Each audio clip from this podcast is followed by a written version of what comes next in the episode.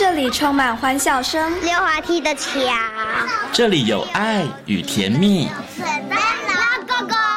这里有希望和未来。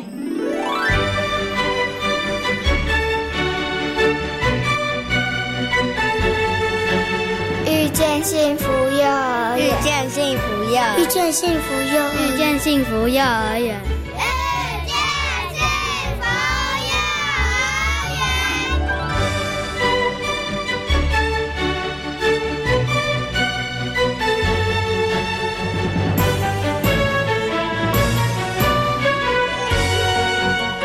朋友，大家晚安！欢迎大家收听今天的《遇见幸福幼儿园》，我是贤琴。《遇见幸福幼儿园》节目呢，是每个礼拜四的晚上六点零五分到七点钟，在国立教育广播电台的空中哦，和所有的听众朋友们见面。那么在节目当中呢，会为大家介绍全台湾各个县市的非营利幼儿园以及准公共幼儿园。那么在今天节目当中呢，我们要跟大家来介绍的就是慈母非营利幼儿园。子母非营利幼儿园呢，推动融合教育已经非常多年了。那么当时呢，有很多的家长是观望的心态哦。不过从当时的观望一直到现在的支持哦，那么他们也发现了，在融合教育的环境之下，孩子们拥有更大的包容心、挫折忍受力以及关怀心哦。所以呢，在今天幸福幼儿园的单元，子母非营利幼儿园的陈慧玲园长以及呢赖美玲老师将会跟大家。来分享慈母非营利幼儿园在推动融合教育上面的经验哦。好，那么在节目的后半段呢，我们要进行的单元是大手牵小手的单元。在今天单元当中呢，为大家邀请到的是树德科技大学儿童与家庭服务学系的李淑慧主任，跟大家呢来谈到了有关于幼儿园老师方面相关的问题哦。到底呢，幼儿园的老师要从小班一直带到大班比较好呢，还是在不同的年？年级要换老师呢，而教不同的年龄层的老师，他们又各自需要具备什么样子的人格特质呢？待会儿呢，理事会主任会在空中跟大家进行精彩的分享。好，马上呢就来进行节目的第一个单元——幸福幼儿园。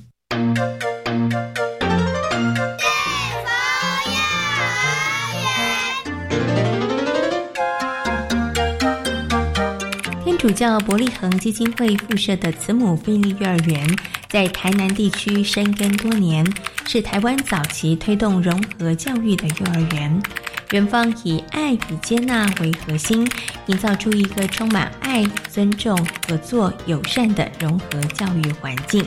希望能够培养出爱人爱己，同时主动关怀他人的幼儿。今天呢，贤琴来到了慈母飞鹰幼儿园呢，很高兴的呢，要为大家访问到我们的陈慧玲园长以及呢我们的赖美兰老师哦，来跟大家好好分享呢慈母飞鹰幼儿园在过去其实他们算是台湾很早期就在推动融合教育的这个幼儿园所。那所以在今天节目当中呢，也要借重两位的经验来跟大家分享，以慈母飞鹰幼儿园怎么样来推动融合教育哦，来跟大家进行一些分享。首先呢，先跟我们的这个陈慧玲园长问声好，Hello，园长您好。呃，贤琴你好，教育广播电台的听众大家平安。是，那很高兴可以再次访问到我们的慧玲园长哦。那接下来呢，为大家介绍的是我们的麦赖美兰老师。Hello，美兰老师你好。呃，主持人好，大家好。是，今天很高兴呢，可以访问到两位哦。不过，我想是不是可以先请园长来跟大家分享啊？因为呢，慈母飞行幼儿园算真的跑得很快哦。因为现在其实，在幼教现场啊，或者是其他教育现场，我们比较常可以听到融合教育这四个字。其实呢，慈母飞行幼儿园早在二十年前的时候，它其实就开始在推动融合教育了。我想请问一下园长啊，就是这二十年，其实您都在教育现场啊，觉得二十年前大家对于融合教育跟现在哦，大家对于融合教育的这样子的一个看法跟接受度上面，有没有态度上有很大的不同呢？以慈母为例的话，真的差很多。嗯，我记得我二十年前来到这边，来到伯利恒，那伯利恒的慈母幼儿园只有一班，它不仅是嗯融合混龄，又是混龄，一个班级里面大中小幼幼的孩子，特教生都有。那嗯，早期在招生的时候，真的非常的困难，也因为是呃家长们或者是说呃社区对融合教育这个部分对特教生他们不了解，然后导致于他们嗯很排斥，很不喜欢这个地方，他们也会怕他们的孩子来这边会受不良的影响，甚至耽误他们的成长跟学习。那我们呃也是长久下来，其实这样的经验是累积来的。然后我们也把握住每一个家长来这边参观，我们用我们能够传达的讯息，告诉告诉家长们，其实孩子在这里，他可以感受到什么样，对他。不是没有，哎，对他的影响是好的，嘿嘿，并不是外界或者是您想象的这样。那在我我们辛苦的今年，就是经营这样几年下来。确实，我们的家长也感受到，孩子从一进来到毕业这三年、四年的时光，孩子他们的改变跟影响，那也造成我们现在就是在学甲地区是一个口碑，或者是在我们台南地区，那其实我们不用招生，然后在一个乡下的地区的一个幼儿园，它没有交通车。然后，其实房舍也也蛮老旧的。那为什么家长他愿意把孩子送到这里来？其实应该都是口碑造成的。确实是，呃，我们这边最有力的招生就是家长，因为家长他会去社区，他会去跟邻居、跟他的朋友分享，他的孩子在这边成长确实是不一样。所以呢，其实这二十年走来，真的是筚路蓝缕哈。刚刚院长讲，那真的就是在过去这二十年，把握任何的机会，然后让家长。看到或是让家长去了解哈，所以二十年前跟现在可能对于融合教育大家的观念或是接受度上真的不太一样了。不过刚刚园长有提到了，诶，为什么家长后来会有好的口碑？因为真的家长看到了孩子的一些的改变哈，所以我想接下来就要请两位跟大家来分享一下，因为可能有些不是那么清楚的人，他可能还是觉得说，诶，那我的孩子可能跟一些呃发展比较迟缓，或者是一些可能他们呃中重度的一些孩子们。在一起学习的时候，难道真的不会耽误他们的学习的进度吗？那像刚刚园长讲的，诶，有些孩子真的看到孩子进来幼儿园里头三年、两年的时间，孩子真的有些改变。那到底对于两方来说啦，哈，那孩子们他们的成长跟改变是什么？我先请园长跟大家分享，等一下再请美兰老师来跟大家分享一下。呃，其实，在融合环境里头成长的孩子，不管是特教生或者一般生，对他们的成长都是有正面的注意。那孩子的学习，一般对孩子的学习，呃，从小就在这样子的一个环境，然后特教生透过跟一般生的互动，然后长时间的一个相处，嗯。其实特教生他有模仿的一个对象，那也会激发他在，嗯，学习上的那个动机会加强。然后，呃，即使你看哦，在小班的那个年龄，在他们每每天排队的过程中，老师都问哦，哎，有谁可以帮忙带某某小朋友啊排队？然后每天总是志愿者会很多。那一其实这样，一般孩子在这样的过程中，不仅他得到我可以我会的一个成就感，那特殊小朋友他也是在这一个过程中学习习惯和同才协调，然后他不会乱跑，能跟随跟随着群体的一个规范走。那其实像，嗯，长时间他们这样的一个互动，即使我们特教生。他从小其实很少出来，他大概跑的就是医院、家里、医院、家里，接触人的机会，其他除了家人接触其他人的机会很少，不然就是医生、治疗师。他对人总是有一个隔阂，他有时候有些特教生来到我们学校。嗯，真的看到老师，看到陌生人，他是真的非常的排斥。可是经过长久这样子互动下来，他对，哎，他产生对其他人也是会有依赖感，对人有一种依赖感，对环境也有产生安全感。对他来讲，整个成长，呃，他也比较敢于表达他的情绪或者他的需求。即使他有需求，他也会请，呃，某某小朋友，你帮我拿什么？嘿，对。所以在两方，不管是一般生或者是特殊生来讲，他们其实都各自有一些学习了哈。那对于各自的成长来讲，都有一些帮助。不过，我想接下来请这个美兰老师啊，我们就现场来跟大家来分享一下好了啦。因为老实说，一般生跟特殊生，他们可能在学习的历程上面，他们其实还是有一些些差别的，因为可能有一些他们的学习的能力上面是不同的。所以，以现场的老师来说，要怎么样去带大家，然后都可以按照按照大家。各自的步调来学习，这是不是对于现场老师来讲，其实是一个还蛮大的考验的？呃，这的确是一个很大的考验。所以呢，通常我们在班级里面呢，就会针对一些比较有特殊需求的小朋友，嗯，做一些调整，可能环境的调整、素材调整、活动简化，然后。喜好运用、特殊器材的运用、成人支持、同才支持、隐性支持这些等等，通常大家比较熟悉的都是成人的支持跟同才的支持。像成成人支持就是老师会稍微协助，然后同才的支持也是小朋友会去帮忙他们。尤其是在我们慈母幼儿园，你常常都可以看到小朋友非常主动的、自发性的，甚至是。迫不及待的想要去帮助他们，老师都还没讲，他就赶快跟老师说：“老师，我今天想要陪谁谁谁玩，我想要陪谁谁谁一起做活动。”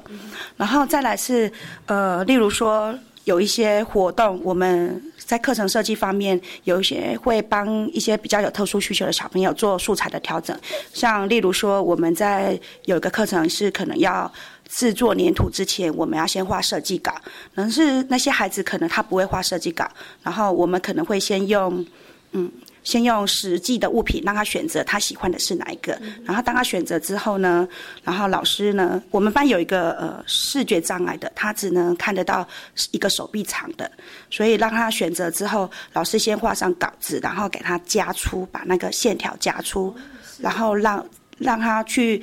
呃，做贴圆点贴纸的这个活动，就是增加他的参与度，这样子。好，所以刚刚这个美兰老师跟大家讲，其实有好多种方法，孩子们他们可以其实都是参与其中，但是我们会因着个别化的一些差异去做一些调整哈。可是大家就很好奇了，哎，美兰老师这么厉害哈，是不是有接受过特教的训练？是不是在一个推动融合教育的幼儿园所里头，老师们是不是都要有这样子的一个特教的背景是比较好的呢？嗯，如果要要求一个老师，他要有。幼教背景就是幼教的一个任用资格，还要有特教背景，呃，这样的人很少。那通常基本上我们这边是用先用呃幼教背景。那至于说他有没有特教背景，那第一个我们会呃先看看他的他对融合教育这一个认同感如何。如果他基本上他是呃对于呃，身障生对不同孩子他是接纳的，他对融合教育是认同的。那后面陆陆续续，我们才会呃，就是协助他在特教这个部分的一个能力。那我们在特教这个部分，我们有几个方向可以做。呃，第一个就是说，他跟有经验的老师做搭班，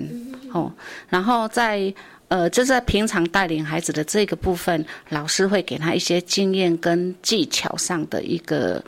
呃指导。对，然后另外就是说，我们也会看孩子的需求。我就像中班老师他们，呃，中班的孩子有一个是呃听障，然后有一个是视障。那我我会去园方会去评估，那这个老师他以前有没有带过这样子的孩子？如果没有，是他的。第一次经验，那我们会提供一些呃成长的一个对，呃，就是有这样的课程，会让老师先去上，先去了解，或者是说提供这样的书籍文章。那另外我们也会用，就是请专家进来，呃。就像我们在上学期，我们办了一个连续四个礼拜的教师成长，那我们也会让老师说：，哎，那你在班上，你现在在带领孩子的这个过程中，你们觉得哪一个部分是最需要的。那大家一致是认为，呃，语言沟通这一个部分，所以我们就请了一个老师来连续上了呃四个礼拜的课程。那就是这样子，陆陆续续，呃，可能没有办法很快速的一次就到位。不过我们就是用这样子累积，慢慢来，一步一步这样子来做。好，这个就是我刚刚其实，在访问前呢，有先请问一下这个园长，其实他就是老师们也是在做中学啦，对啊，因为真的你要同时找到幼教跟特教都拥有的这样的背景的人才，其实真的很不容易。我想请问一下这个美安老师啦，因为美安老师就是第一线这个教学的老师哈。那美安老师刚开始的时候，真的也接触到这些特殊生的时候，因为您是幼教背景嘛，哈，那那时候对于特教也不是那么清楚的时候，刚开始接触特殊生的时候，其实对您来讲，那时候比较。比较辛苦、比较大的困难点是什么？呃，我一开始来伯利恒，应该是说我们的母会，我们一开始是在日托班，那个是全部都只有特殊生的班级，然后两位老师一起协同。然后我觉得我很幸运的是，我遇到一个很棒的一个老师，我会去请教他，呃，可能某一些小朋友要如何带领，然后他也会。呃，适时的告诉我怎样做会比较好。然后我觉得，以就我而言，我觉得是 CP 的孩子，因为他的一些 CP 是呃脑性麻痹的孩子，因为他们需要比较一些转位、摆位的一些方法，这个是跟教育方面是比较不太相关的，所以。呃，也要需要治疗师的介入，所以跟治疗师学习如何带领，也是一个非常重要的契机。但是可能不一定，我们每一个元素里头都有那很资深的前辈啊。那这个时候怎么办呢？因为以美兰老师的经验来讲，他觉得说，哎，那真的要有一些资深前辈的一些带领很重要。那如果真的，哎，对于元所来讲，这个经验值上面多的老师、够的老师没有那么那么充足的时候，应该怎么样来处理呢？在环境的支持下，或者是说真的是脑麻的孩子，他不管在环境，或者是说器具上，都是辅具的那个部分的支持，还有人力的支持要很高。那我我们来讲实际的经验，如果今天是一个脑麻中度的家长，他绝对，如果他没有自己在一个很完整的一个诶配备下，他应该不会很贸然的。想要把他的孩子送到那里来，好，那基本上，呃，其实我觉得，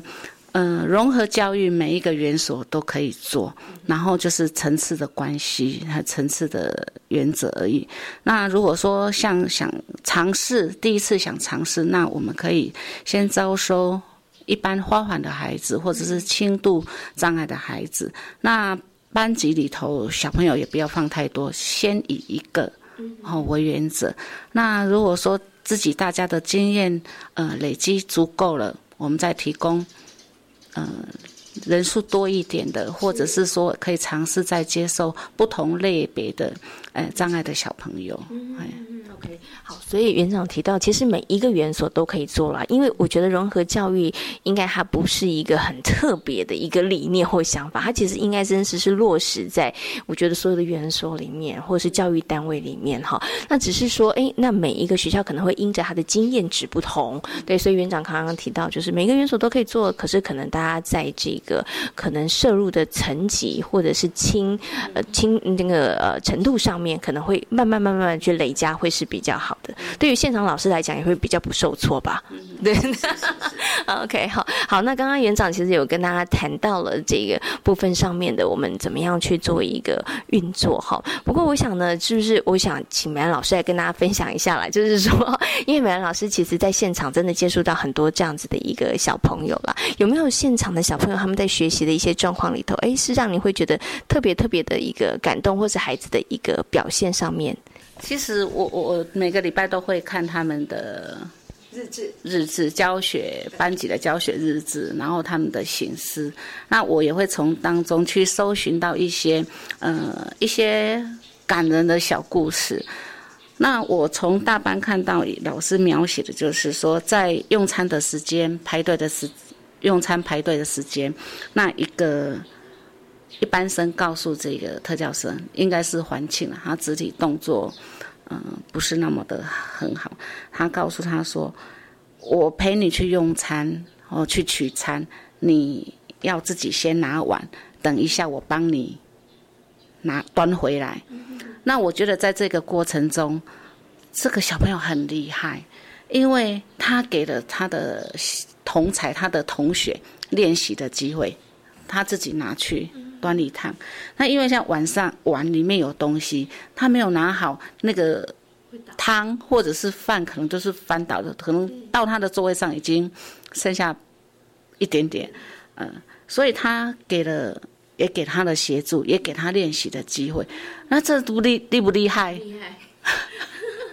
真的。那这是老师教他的吗？或许是老师教他，或许是老师在平常中就是这样子跟他说：“你先拿你的玩具排队，等一下我去帮你拿回来。”所以可能无形当中，老师也做了很好的身教示范，对对，所以孩子也真的是点点滴滴都看在眼里，然后他们就这样学习起来哈。所以我想最后请园长跟老师跟大家分享一下，因为我觉得以慈母飞营的幼儿园，然后经营这么多年，然后一直在推动这个融合教育，其实应该也有很多的家长他们的回馈是，他们的孩子其实，在这样子的一个环境成长里头，生活他们现在都已经长大了哈，或者上了小学了，或者是跟更大的孩子，他们一定。有觉得他们的孩子因为在慈母上过课，或者是接受过这样子的一个学学习的一个环境里头，他们可能在人格或者是他们在学习生活的发展上面，有一些是让家长们觉得很开心，或者是一些很棒的回馈吧。其实我们早期的家长比较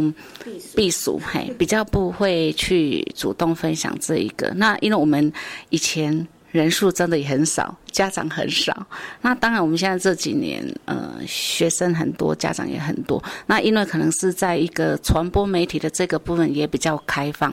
我们现在家长很喜欢分享，三不五时他就在群组里面，他只要就是。心血来潮，他可以长篇阔论，然后在在群组里面分享他的感受，他孩子的成长。那其实像呃，我我们的家长他很喜欢分享，不管是不仅是一般生或者是特特殊生的家长，他们都很喜欢分享。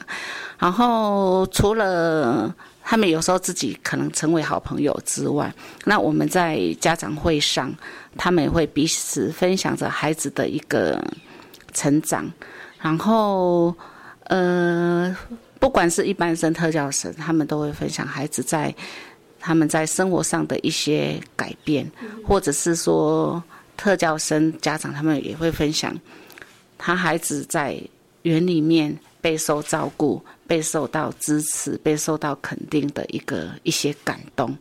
然后一般生的家长他也会回馈说：“哎，他孩子在这里两年、三年。”确实不一样，他对于，呃，回去会比较主动，呃，帮忙做家事，然后会照顾弟弟妹妹，然后这就是手足间的一个争吵的次数，就是会少很多。对他对于别人犯的错或者是侵犯到他，他的那一种包容度或者是体谅别人的部分就会是比较高。嗯。所以，孩子在人际相处上面，他其实也会有很大的一个进步跟改变了，对不对？好，OK，好，那这美兰老师会不会有那个家长跟你回馈说，哎，我的小孩子真的不太一样了？嗯，大部分嗯，我们班的小朋友通常家长都回馈是说，他小孩子变得很贴心，然后会去主动的关心。嗯，我们学校也有一些。呃，老幼共学啊，然后也会去社区关怀一些老人家，然后小朋友去做这些事情之后呢，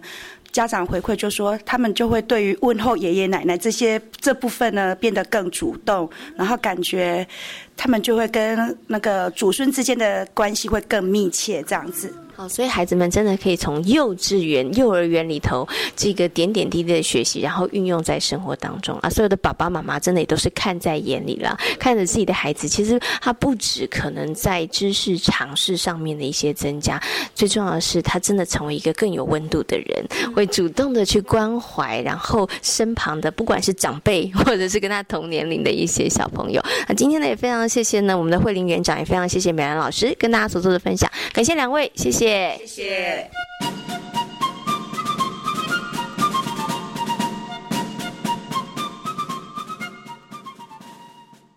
我的生命中上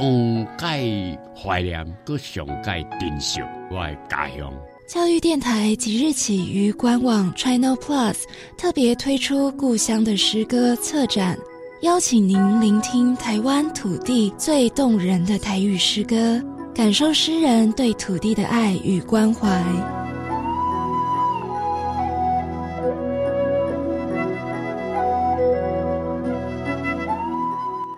家庭教育咨询专线四一二八一八五，这里有专业志工协助您找出更多处理自身家庭相关状况的方法。举凡家庭问题、夫妻相处、子女教养、亲子沟通、人际关系。自我调试、性别交往等，都欢迎来电咨询。室内电话请直拨四一二八一八五，依照语音指示，由各县市专线职工为您服务。以上广告，教育部提供。雇主朋友与义工朋友，大家好！要怎么防范新型冠状病毒肺炎呢？Kepada semua pekerja migran, apa kabar? Untuk menghindari virus corona, yang perlu kita lakukan satu, kenakan masker jika flu, pergi ke pasar, rumah sakit dan di tempat umum. Dua, cuci tangan dengan sabun. Tiga, jauhi hewan liar dan burung. 我们也请雇主主动提供看护口罩。有发烧、咳嗽的情况，通报一九二二。Kita bersama menjaga kesehatan.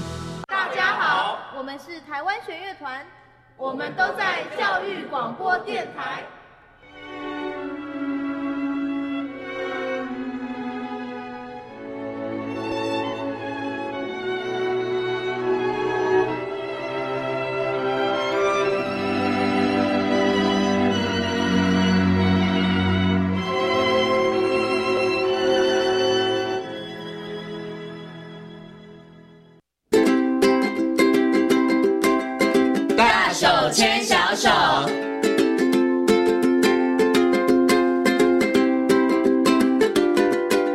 教育广播电台，您现在所收听到的节目呢是遇见幸福幼儿园，我是贤琴。接下来呢，在我们节目当中要进行的单元是大手牵小手的单元，很高兴的为大家邀请到树德科技大学儿童与家庭服务学系的李淑慧主任来到节目当中，跟所有的听众朋友来进行分享。Hello，淑慧老师好，哎，贤琴您好，还有各位听众大家好。嗯，今天呢，我们要邀请呢淑慧老师跟大家讨论的这个话题，我相信是很多的爸爸妈妈们都非常关心的话题哈，尤其当你的孩子送入幼幼儿园之后呢，其实你会非常关注孩子现在在带班的是哪一个老师。然后呢，当孩子从小班到大班的时候，或者中班的时候，老师有没有换人？对，这个是很多家长都非常非常关心的，因为孩子在学校里头接触最多的。就是老师嘛，好，对，所以大家会很担很关心这个问题哦。所以，我们今天呢，就这方面的问题来请教这个淑慧老师哦。那首先呢，想跟老师来讨论一下的，就是说啊，嗯，在幼儿园里头，大致来分，我们就是幼幼班、小班、中班跟大班哈。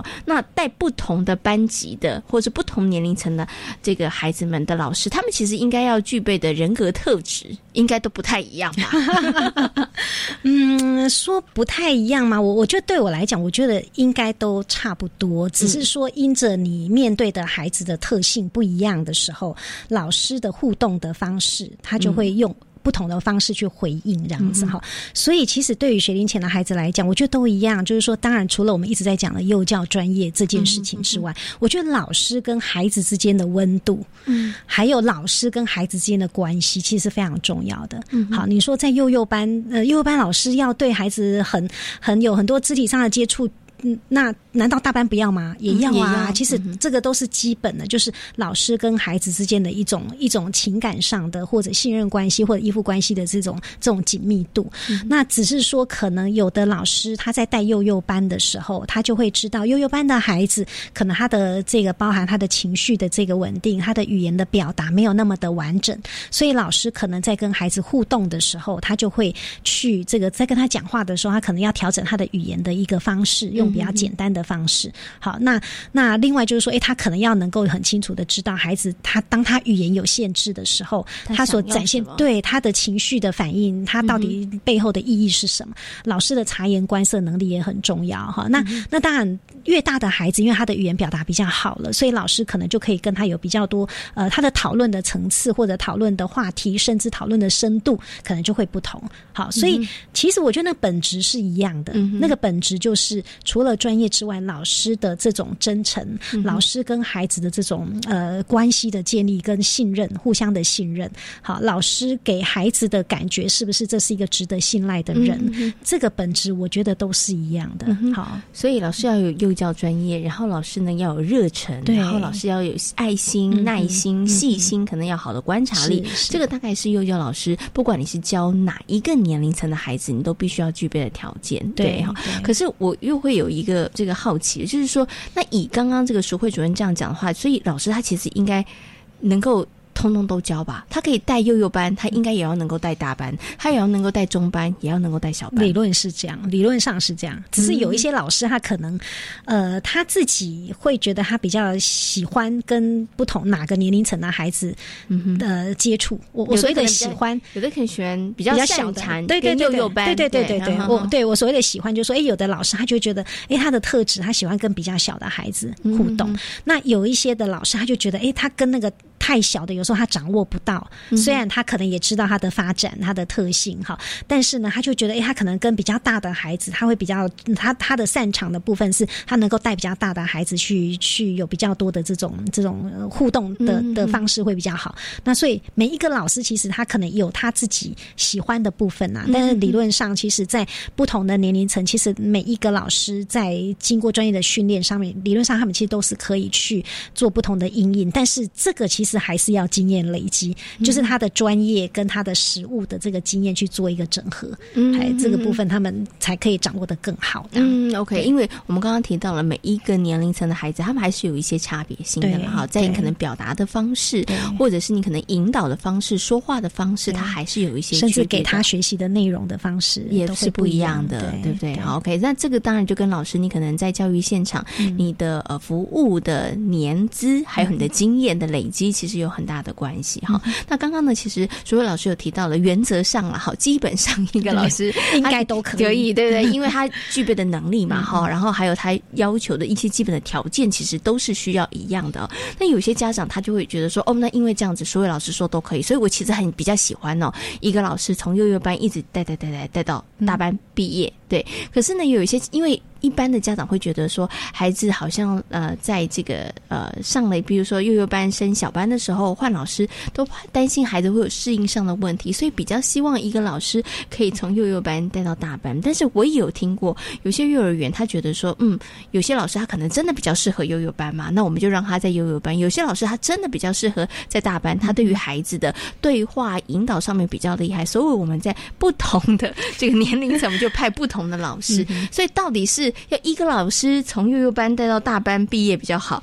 还是呢在不同的幼幼班、小班、中班、大班不同的老师比较好呢？其实我觉得这很蛮见仁见智的哈，因为见仁见智就是说家长的喜好当然是一个，那孩子其实本身也是很重要的点了哈。那如果我们这样讲好了，假设这个老师他是从幼幼班就是到大班连续四年这样好带这个孩子，他的好处就是这个老师对于孩子的这个状况掌握会比较。好一点，因为他看了这么久，他其实很清楚，对他会很清楚知道这个孩子的状况，他应该用什么样的方式来协助他。他也跟这个家长熟，所以在亲师合作上面可能就有一个比较稳定的关系。好，这个是好处。好，那对孩子来讲，他也会觉得比较安全感，因为就是这个老师。但是。从另外一个角度的层面来看，就是他某种程度其实也让这个孩子在跟大人之间的、老师之间的这种互动的层面上面，或者呃，我们讲就是跟不同老师的这种互动的机会，当然就会减少。好，就是就是如果他能够呃，比如说哎，两年换一次或者一年换一次，他当然可以遇到不同的老师。但是我们其实在现场观察，确实会发现有一些孩子，因为他本身他的这个气质，他其实就会比较嗯。对于这种就是陌生的，他的适应能力各方面，他可能会比较慢一点，所以一直换老师的结果，对这个孩子来讲，其实是一个蛮大的挑战。嗯，所以我我觉得还是依照就是孩子的一个状况，但是回到幼儿园本身在运作的时候，他很难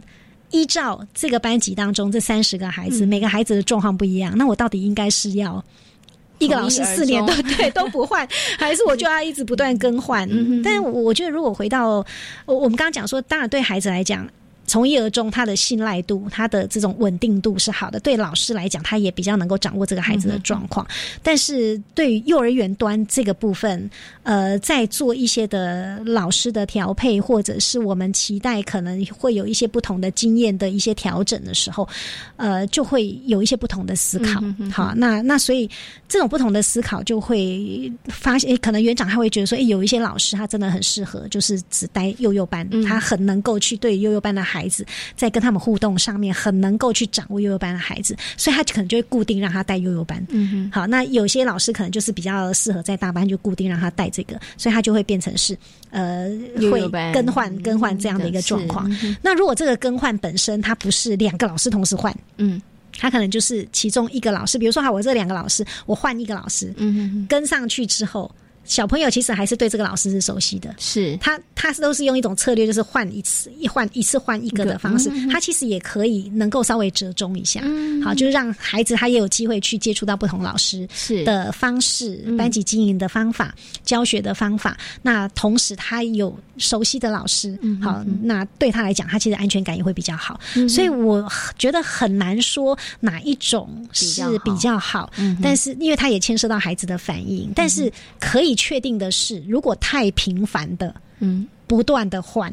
孩子对孩子来讲，确实也会造成一些负面的影响。我所谓太频繁，就是这一个学期可能换了两三个老师，是这个实在就是太频繁了。嗯，如果他其实是一个一学年，他是稳定的，我觉得那个都是 OK 的。嗯，但是有的幼儿园的现场，他可能会有一些可能工作职场的关系，老师本身的一个状况。那其实很多时候是因为工作职场的条件，可能就会造成老师的这种异动比较频繁的状况。如果是这样，我觉得家长可能就要稍微注意。一下，好，这个部分大家就可以去了解是什么，因为太频繁对孩子来讲，他的呃，可能因为他的适应度或者他一不断的适应，好，然后稳定度对，那也会影响到他的学习，好，那他的适应其实都会好，所以这个部分如果是太频繁的更换，我觉得就比较比较要注意了。嗯哼，OK。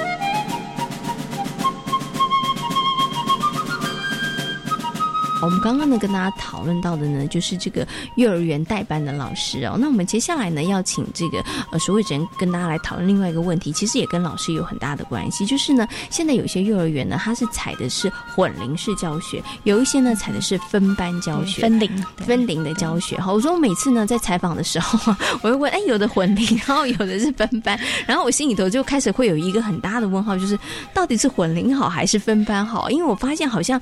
各有各的。拥护者，对对对，所以要请问一下，楚位主任，到底是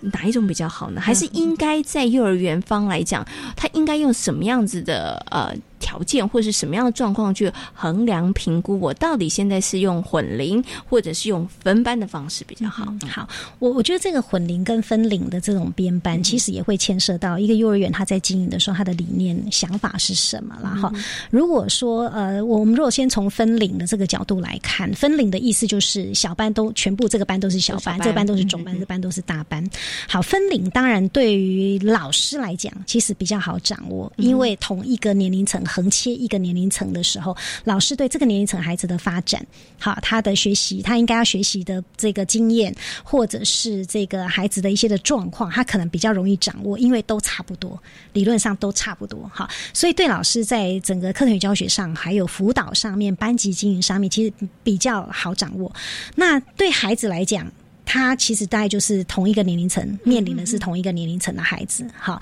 那所以这个是这样的一个状况。但是混龄的状况，看你怎么混，有的是混三个年龄，嗯，好，因为我们不太，我们不会混到四个，因为幼幼班要单独成班，所以就是小中大三个。好，那如果大混，对，大混就三个年龄层，有的是小混，就是两个年龄层，哈，是。那如果是大混龄的这种状况，其实它是挑战比较大的，嗯。但是这种大混龄，它是属于异质性团体。嗯，我们刚刚讲同分龄是属于同质性团体。这种异质性团体，它有它的好处。好，因为你想象一下，在这个班级当中，好，它有大班、中班、小班。好，第一个在同才互动的层面上面，它其实就比较多。嗯，这一种方式有没有比较趋近跟我们家里的真实生活？对，跟真实生活是相近的。嗯，不管是家庭的兄弟姐妹，不管是我们的生活的这种情境里头。碰触到的、接触到人，都是比较符合社会编组的概念，所以混龄的这个这个环境，就是第一个就是跟他真实的状况比较比较直接。那同时，大的孩子他可以去照顾比较小的孩子，小的孩子也可以透过。模仿或者透过相互的学习，能够从这个不同的混龄的过程当中，大家能够去这个互相协助。好，那当然对老师来讲，我我觉得其实就蛮挑战的，是，因为他同时要大中小的孩子都要去兼顾到，好，所以在这个部分，他就等于是一次要掌握三个年龄层的孩子的能力，这个确实就是一个比较辛苦的部分。嗯，对。所以对于幼儿园来讲，如果是一个大混龄，或是不管是呃，大中小或者是大中或是中小的混龄哦，对于老师来说，是不是资历深一点的老师会比较适合去带这个混龄的班级呢？资历深的老师，可能他在班级经营上面，或者是他跟家长沟通的能力上面是比较好的，但是不见得代表他就真的比较有能力掌握混龄。我们在现场的观察是这样，因为呃。嗯，因为其实自立生的老师，我刚刚讲，就是他的他的对孩子的掌握，班级的的的那个掌握能力上是比较好的。好，理论上是这样，但是其实有时候资历浅的老师，他其实如果他有一个比较好的训练的时候，他很清楚的知道能够掌握不同年龄层孩子的状况，其实他们也可以运作的很好。但是这个运作的部分，我觉得是需要透过两个老师好的协同教学。嗯这个协同里头就是说，好，因为我有大中小嘛，哈。那理论本身来讲，它其实就是比较挑战，所以有时候我们会把这个大中小稍微再拆两组。嗯，好，比方说，可能一个老师他可能负责的是小班，还中小中，可能中比较慢一点的孩子就去跟小一起。那呃，中大一组这样子，或者他可能依照他们班级的人数跟孩子的年龄层的分布，好，就把它分成两组。那在包含幼儿的观察上面啊，相关的一些的呃这个联络部啦，或者是各方面的一个评量的部分，他们就可以稍微有一点分工。好，那这里头就确保每一个孩子他其实在这里头都可以获得关注。当然。在分领的部分也会这样做了，好，那只是说，呃，在这个地方这样做，还有一个部分是两个老师可以依照不同的年龄层，在课程设计或者是在一些活动的思考上面，他可以同时，他可能考虑的年龄层再把它稍微切成，就是窄化成两个。就就稍微会比较简单一点，所以跟他们的协同的分工也有也有关系的。对，那有一些资深的老师，他可能呃在这方面经验很好的啊，但是也会有一些老师他自己就会觉得，哎，在这个部分的掌握上，因为他当他习惯分龄的这样的经验的时候，反而到混龄来的时候，他会确实那个压力其实是是是大的，没错。嗯，OK，好，因为可能他资历深，但是他之前可能长期都在做这个分龄上面的教学，可能一下子你。要变成是混龄教学的话，他可能也不知道我到底该怎么样去掌握。对，对我我举个例子，我之前在当园长的时候，我们一个老师他本来是大班的老师，嗯，那那后来隔年的时候，我们就把他调到小班去，他就带小班的孩子。他每次都说：“园长，我跟你讲，我们班孩子能力很差，哎，好，就会一直讲我们以前那个班级孩子能力比较好，我们现在能力很差。”哎，我就跟他说：“老师，你忘了你现在带的是小班吗？哈，就是看一下转换哦，就是。”说对孩子能力的转换上面，他就会有时候就会那个那个标准就会就就会忘记了。是，对对，他会因为他分龄的经验，就忘记了他的这个这个嗯跟孩子互动的掌握的一个一个一个方式，这样子。对，所以如果原来是做分龄教学的老师的话，可能就分龄班级的话，可能他在混龄班级里头，他可能要常常提醒自己，嗯然后可能在那个可能心态啊或观念上面要做一些扭转了哈。对刚刚主任一直提到哦，就是从事这个在混龄班级的一个混龄教学里头，他其实对老师来讲挑战性是比较高的，对不对？对那可是我就很好奇，老师一定他有一些呃可能幼教的专业的素养跟养成的这样的过程，但是如果是做混龄教学的老师，他们还有什么要特别的、额外的，可能他要去加强的这个部分，或者是什么样的人格的特质上面，花的性格特质上头，他可能会是比较适合在做这个混混龄教学的呢？呃，适合的部分，我觉得其实是可以训练的啦。就是说，呃，他需要经过什么样子的一个训练呢？我我觉得那个心态的转换其实还蛮重要的。那我想请问一下老师，是不是我们一开始就直接进入混龄教学，然后不要去分分龄教学？那他这样子是不是会完全不会有那一个就是分龄教学的刻板印象？嗯，虽然说这样好像可行，但事实上好像也不太可行，是因为因为其实呃每一个老师真的他习惯的方式不一样。好，那当然我们会讲说，因为可能混龄的一个部分是比较适合孩子的社会的编组，适合对于孩子来讲，在学习上面他可以有一些不同能力的同才的一个协力跟互动。那对老师来讲，其实如果老师能够。一开始，他对于混龄，他要能够先接受，我觉得这个还蛮重要。就是说，如果你不能够接受你的教室是一个混龄的状况，其实对老师来讲，他就会觉得他很难去面对，压力很大。对，但是我觉得他能不能接受，背后还有一个很重要的部分是园幼儿园这边本身，对于老师他要带混龄教学的这样的一个班级，混龄的班级，他能够给老师的支援支持，或者是能不能在这个过程当中让老师知道这样的一个混龄的教室该怎么经营，课程与教学该怎么运作。我觉得这个部分其实是能够透过很多呃，就是呃跟老师之间的一种，也许是一些讨论，可以协助他们。好，那当然。呃，有一些远，他真的就是一开始设立的时候就是。就先走混龄了，嗯，那先走混龄，第一年是辛苦的，因为大家都在抓那个平衡点是什么。好，那但是慢慢就会知道说，哎，好，他可能面对的困境是这个，他比较不知道是这个。那刚刚讲说幼儿园的资源，就是说，好，当你今天发现老师他难掌握的，就是在混龄的教室当中，课程与教学该怎么做，我环境的安排该怎么做，那么幼儿园这边其实就可以提供这样的一种师训或者研习，来告诉老师该怎么做，或者他们可以去呃有一些专业的社群可以去讨论，就说，哎，那过去的人的经验他们是怎么做的？好，那那哪些部分哈？我刚刚讲，其实环境的部分是一个非常重要的部分。那老师有没有这个能力？好，那另外就是说。可能对于混龄的老师来讲，其实第一年难做，但是慢慢的，因为大中小的年龄层不一样嘛。好，第一年之后，大大班的孩子毕业，到第二年的时候，是不是补那个大班的空缺再进来？那个整班里头可能有一半都还是旧的，嗯，他可能新的人是一半或者不到一半的人，跟你新的。对，跟你分龄的整班是毕业的，全部又是新的。嗯，其实那个对老师来讲，那个压力。在这个时候，就反而又变成是比较好的，嗯，对对。但是如果放到平常的时间来看的话，其实分龄跟混龄对老师来讲，都是包含对于每个孩子的掌握，对于课程与教学的掌握都是重要的，只是。分龄的老师，他考虑的是单一层、嗯单一个年龄层的孩子，但是你要在单一年龄层的孩子当中看到孩子的个别差异性，嗯每个孩子需要协助的地方。混龄的老师，他要能够去掌握，可能这个孩子从小班。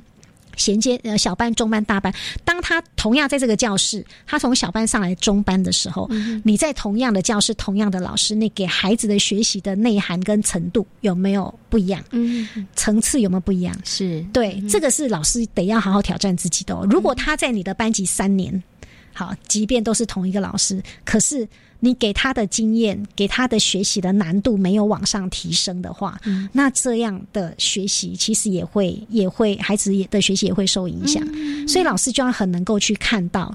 你在同一个班级当中，我从小班、中班、大班往上走的时候，我的小幼的呃幼呃小中的衔接，中大的衔接能不能做好？嗯，好，那我能不能在这样的衔接过程当中提供给孩子不同程度、不同的挑战，是啊，不同的学习挑战？这个是在混龄班老师很很很重要，要一定要去看的。对分龄的老师来讲，他就是这一班我这一年都是用同样的程度，所以我当我在接下一年或者我再继续带上去，我也是整班的孩子带上去，我的整班的那个那个学习的难度怎么样往上调？好，这个其实也是要考虑的，只是这里头的考虑是单一年龄层，嗯哼就比较复杂度其实还好，但是老师还是要掌握孩子的个别差异性的。所以刚刚其实淑慧主任有再把我们这个不管是混龄或者是分龄的部分上面，它其实应该都各有。好处啦，对不对？所以，我们其实也真的好难告诉大家，或是家长朋友说，哦，你要选择混龄的比较好，或者你要选择分龄的比较好。其实这真的应该也没有一定啊。对，我觉得就包含了，因为如果是混龄的，虽然它比较贴近我们生活的一个真实的样态，但是老师的功力可能要更高一点点。对，因为对老师的挑战来讲是更大的。那如果老师没有办法掌握的很好的话，那是不是分龄是比较好的哦？对，所以，所以。这个其实是真的，可能呃没有办法告诉大家哪一种比较好，但是是目前呢，在这个幼儿园当中，其实都有不同的这两种样态，其实都有存在的啦，对不对？不管是混龄班或是分龄班，对于老师的一个要求，或是老师他具备的一个幼教的专业的能力，或者他的个人的人格特质上面，其实都是一样的。对，我们刚刚前面讲的热忱哦，或或是具有观察力，或者是细心耐心啊，这些其实都是一样的，只是。如果说在不同的不管是混龄班或者是分龄班的话，那老师你能不能够确实的掌握住，然后把这样子的一个班级经营好，然后把特色发挥出来，这个就是对老师来讲是要各自的这个挑战跟考验了哈。OK，好，那今天呢也非常谢谢呢树德科技大学儿童与家庭服务学系的李淑慧主任在空中跟大家所做的精彩的分享，也非常谢谢老师，谢谢谢谢谢谢大家。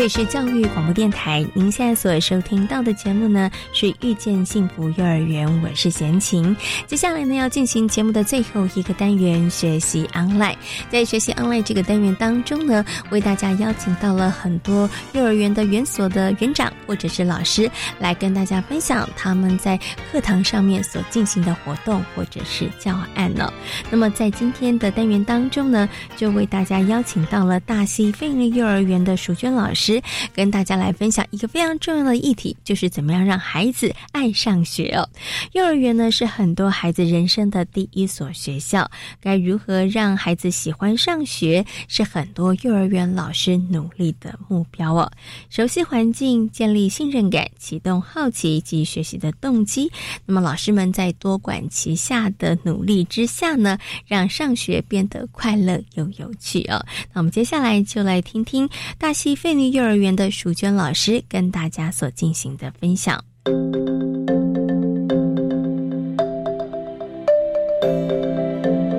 学习 online，呃，第一点就是先让孩子熟悉我们大溪的环境，然后让孩子在这个环境中不再那么的陌生，对，然后对孩子，呃，老师。对孩子对老师产生了一定的信任之后，他就可以哎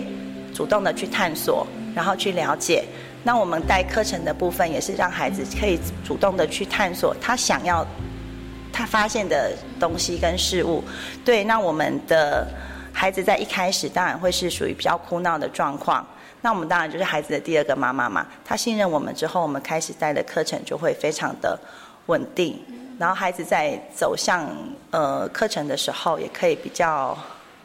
开心去完成每一件事情。对，那一开始我们是先让孩子带了他的宝贝到了学校来。诶，他的宝贝是什么？哦，我的宝贝是妈妈，我的宝贝是一只小熊。那老师的宝贝是什么？你的妈妈的宝贝是什么？让孩子觉得说，诶，在教学中，它其实是跟生活环境做结合的，它不是陌生的。它是可以很快的融入这个学习环境，对，然后走到后面，我们开始的慢慢的去探索大溪，我们的大溪的校园。走进校园之后，孩子发现，哇，大溪原来这么的好玩，它有好多好多的地方是他之前没有发现的。那当然，我们就带着孩子去观察，他观察到了什么？他观察到哦，学校有溜滑梯，他好喜欢溜滑梯。学校有长长的走廊，有漂亮的花，特别是孩子发现校园里面有含羞草的时候，小朋友碰到了含羞草，他们说：哇，老师，那个含羞草它会合起来，哎，它会关起来，那它会不会把我吃掉？对，那孩子的。童言童语其实是非常非常的有趣的，所以我们在课程的走向的时候，在这个部分我们也让孩子观察到了植物不同的变化，对，然后家长也会别觉得比较，哎，孩子真的有在学习东西，不是说哎我们只是快乐的上学，只有快乐但是没有学习，其实快乐跟学习是要相辅相成的。对，当孩子在吸收的同时，他觉得学习这种这件事情是开心的，他会非常有动力去学，而不是只是呃老师强强硬的灌输他知识，让他觉得嗯我来学校只是在学东西，只是在学东西，只是在做，对，没有玩乐。那我们在玩乐的同时，让孩子有学到东西，我觉得这是最重要的。在今天遇见幸福幼儿园的节目当中，为大家介绍的是位在台南的慈母非营利幼儿园，也跟大家分享了慈母非营利幼儿园在融合教育上面是如何来进行推动的。另外，也为大家专访到了树德科技大学儿童与家庭服务学系的李淑慧主任，跟大家谈到了幼儿园老师相关的问题。今天节目呢进行到这里，也感谢所有的听众朋友们今天的收听。祝福大家有一个平安愉快的夜晚，我们下周同一时间空中再会，拜拜。